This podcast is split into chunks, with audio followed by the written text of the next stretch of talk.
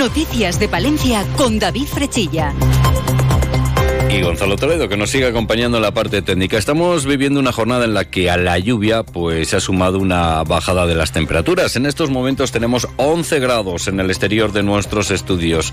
Agencia Estatal de Meteorología, ¿qué tal? Buenas tardes. Buenas tardes. Durante esta tarde en la provincia de Palencia aumentará la nubosidad, quedando el cielo nuboso cubierto con precipitaciones débiles o moderadas en forma de lluvias o chubascos. No se descartan algunos bancos de niebla en zonas montañosas. El viento será moderado del suroeste, con algunas rachas fuertes en el noreste. Las temperaturas bajan en descenso, en general ligero. Se espera hoy una máxima de 13 grados en Palencia, 12 en Aguilar de Campo y Carrión de los Condes, 11 en Cervera y Pisuerga y 10 en Guardo. Mañana tendremos cielo nuboso, con precipitaciones débiles en general en forma de lluvias o chubascos. No se descartan algunos bancos de niebla en zonas montañosas. El viento será moderado del suroeste. Las temperaturas suben mañana en ascenso localmente notables. esperan máximas de 17 grados en Palencia, 16 en Aguilar de Campo, 15 en Cervera de Pisuerga. Las mínimas de 11 en Palencia, 8 en Aguilar de Campo, Cervera de Pisuerga y Guardo. Es una información de la Agencia Estatal de Meteorología. Grupo Salmillán, Tanatorios Funerarias,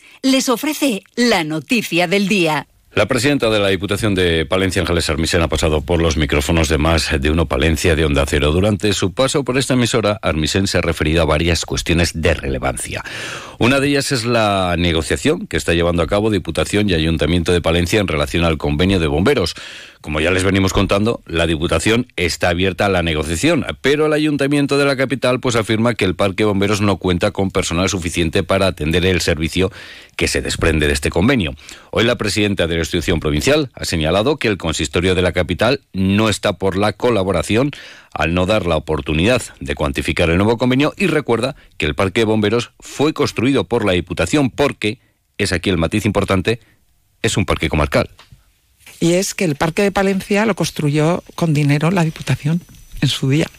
Porque era un parque, comarcal. Porque es un parque comarcal. De hecho, nosotros eh, tenemos un derecho de superficie que es una carga real, pero eh, y hay un acuerdo sobre el parque de Palencia, porque de hecho lo sufragó la Diputación eh, con el ayuntamiento para constituir un parque comarcal, ¿no? Y de hecho siempre ha habido esa colaboración y ese convenio.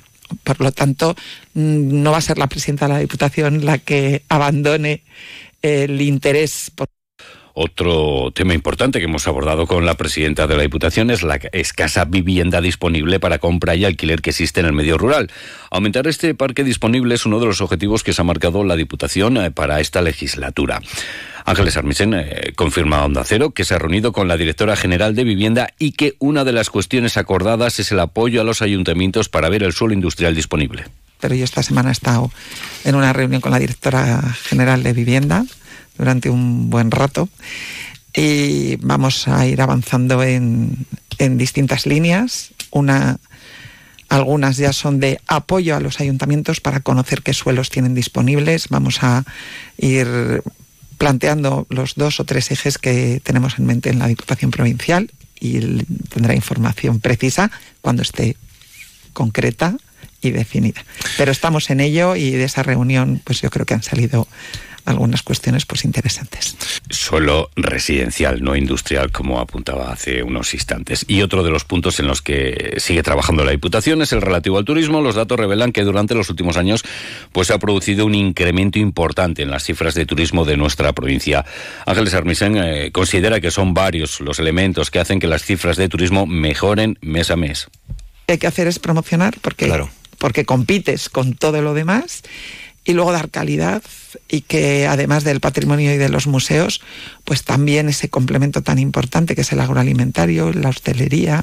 Grupo San Millán sigue creciendo en la capital y también en la provincia. En la calle Extremadura 12, nuevos velatorios crematorio con amplias y confortables salas. También en venta de baños y Villamuriel. Grupo San Millán. Siempre a su servicio las 24 horas del día en el teléfono 979 166 200. Y nos vamos ahora hasta la sección de tribunales, porque el Tribunal Superior de Justicia de Castilla y León ha desestimado el recurso interpuesto por el Ministerio Fiscal y la acusación particular en lo relativo a la sentencia emitida por la Audiencia Provincial de Palencia, por lo que se ratifica la solución de los dos acusados, dos hombres de 50 y 61 años de edad, de un delito de trata de seres humanos con fines de explotación laboral, un delito de agresión sexual, delito de amenazas y coacciones. Según informa la agencia la sala consideró que no ha quedado probado que en las dos semanas que la denunciante, una mujer venezolana de 28 años, permaneció en el domicilio de uno de los imputados en guardo, fuera forzada a mantener relaciones sexuales. Tampoco quedó probado que se viera obligada a realizar labores domésticas ni que se le exigiera el dinero que se le envió para tramitar el visado, el pasaporte, acreditar cierta capacidad económica al entrar en España o el coste de los billetes de avión, una suma que en total asciende a los 2.500 euros. El Tribunal Superior de Justicia de Castilla y León dictaminó que tampoco quedó probado que la mujer hubiera estado vigilada por otro de los imputados. Y nos trasladamos ahora hasta las Cortes de Castilla y León y más en concreto hasta la Comisión de Industria, Comercio y Empleo. Más de un año, ¿eh? han escuchado bien, ha tardado en materializarse la petición de PSOE y Ciudadanos de comparecencia del consejero Mariano Veganzones para hablar de la crisis en Cereal Tosiro Foods y las actuaciones y subvenciones concedidas por la Junta. Aunque afortunadamente la situación se ha salvado para los trabajadores, en especial para los de la galletera de venta de baños, en la comparecencia la procuradora socialista Consolación Pablos ha señalado que la Junta pues no estuvo a la altura de la situación. Desde luego la valoración no puede ser más negativa. La Junta de Castilla y León y su consejería, señor Beganzones, no han estado en la solución del problema. A veces hasta han enredado y obstaculizado. Ustedes no han ejercido sus responsabilidades. Desde luego, señor Beganzones, si usted cobrara por objetivos, en este caso le saldría devolver, devolver parte de su sueldo. Por su parte, el procurador de Ciudadanos, Francisco Igea, ha tildado de caso escandaloso desde los inicios la actuación del antiguo Grupo Siro en Castilla y León, afirmando que el antiguo grupo, propietario de las factorías en nuestra provincia, era una empresa que se ha caracterizado por un periodo de crecimiento siempre respaldado con dinero público. Es que eh, esta comunidad tiene, en el caso de Siro, el ejemplo más paradigmático, paradigmático de capitalismo clientelar que se ha conocido. A estas críticas, pues esto es lo que contestaba el consejero de Industria, Mariano Veganzones. El único comportamiento transparente en todo este asunto ha sido el de la Junta de Castilla y León.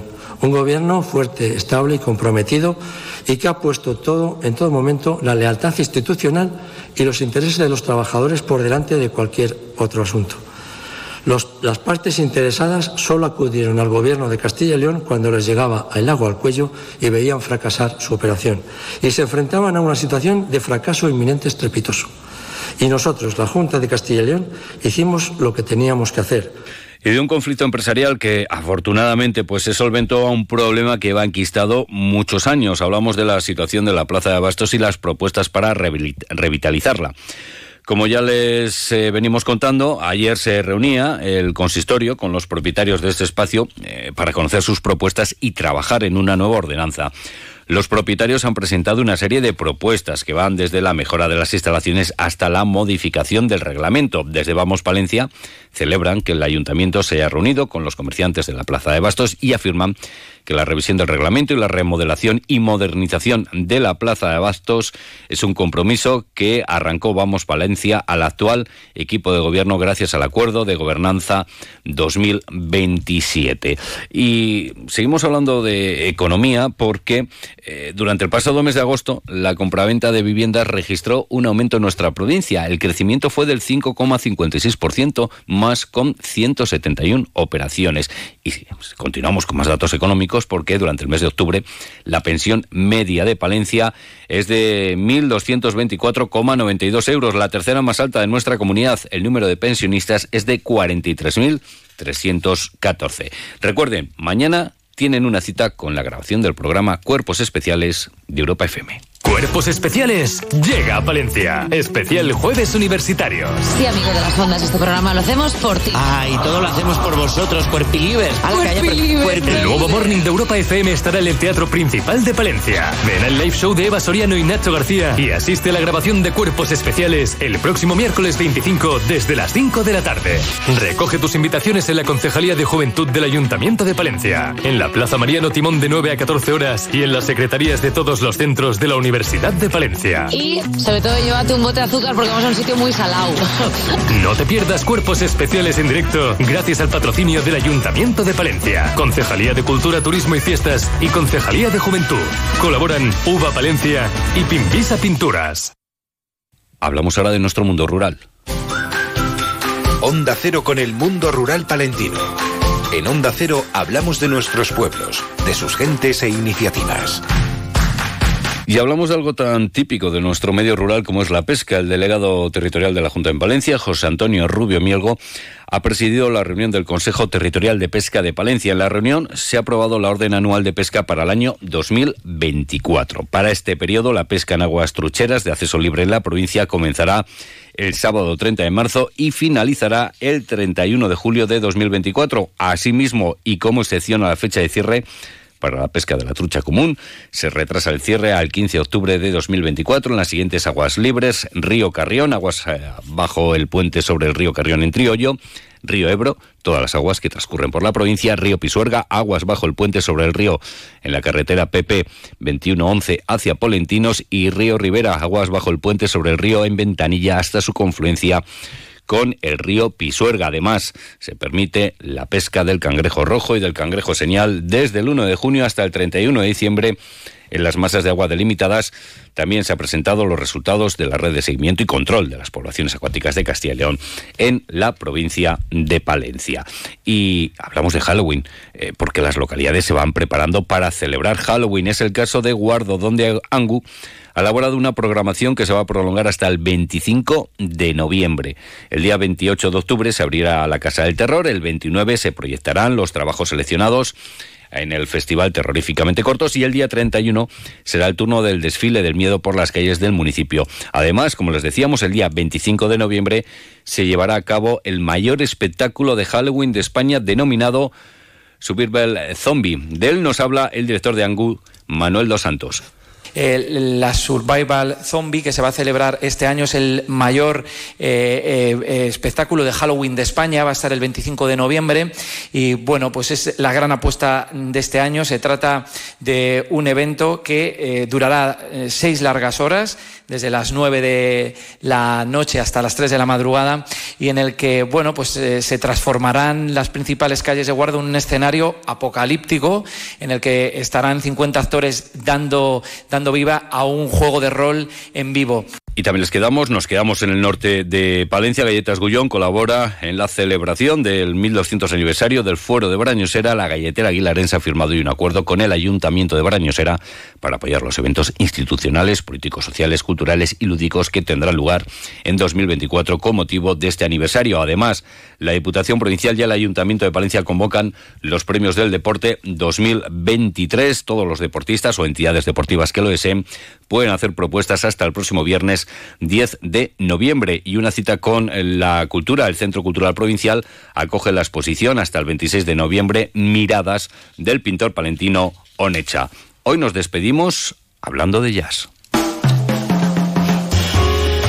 Y es que Palencia se prepara para coger la décima edición de Jazz Palencia Festival. Esta cita con la música jazz se abrirá el día 4 de noviembre con la actuación en el Teatro Principal de Ludovic Beir Trío. El viernes 10 será el turno en el Ortega de Mike Esther. El día 11, uno de los platos fuertes, Iromis Sonic Wonder. El día 17 actuará Camille Zurman, cerrando el festival, Kyle Eastwood. José Ángel Zapatero es el organizador de Jazz Palencia Festival.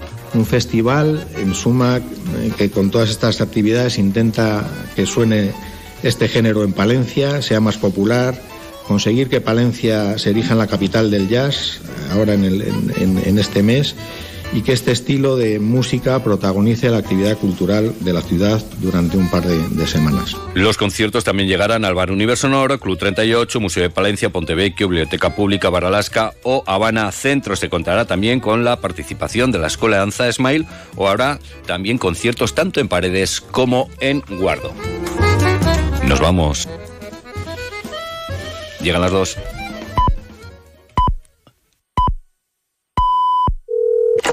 Puedo apoyar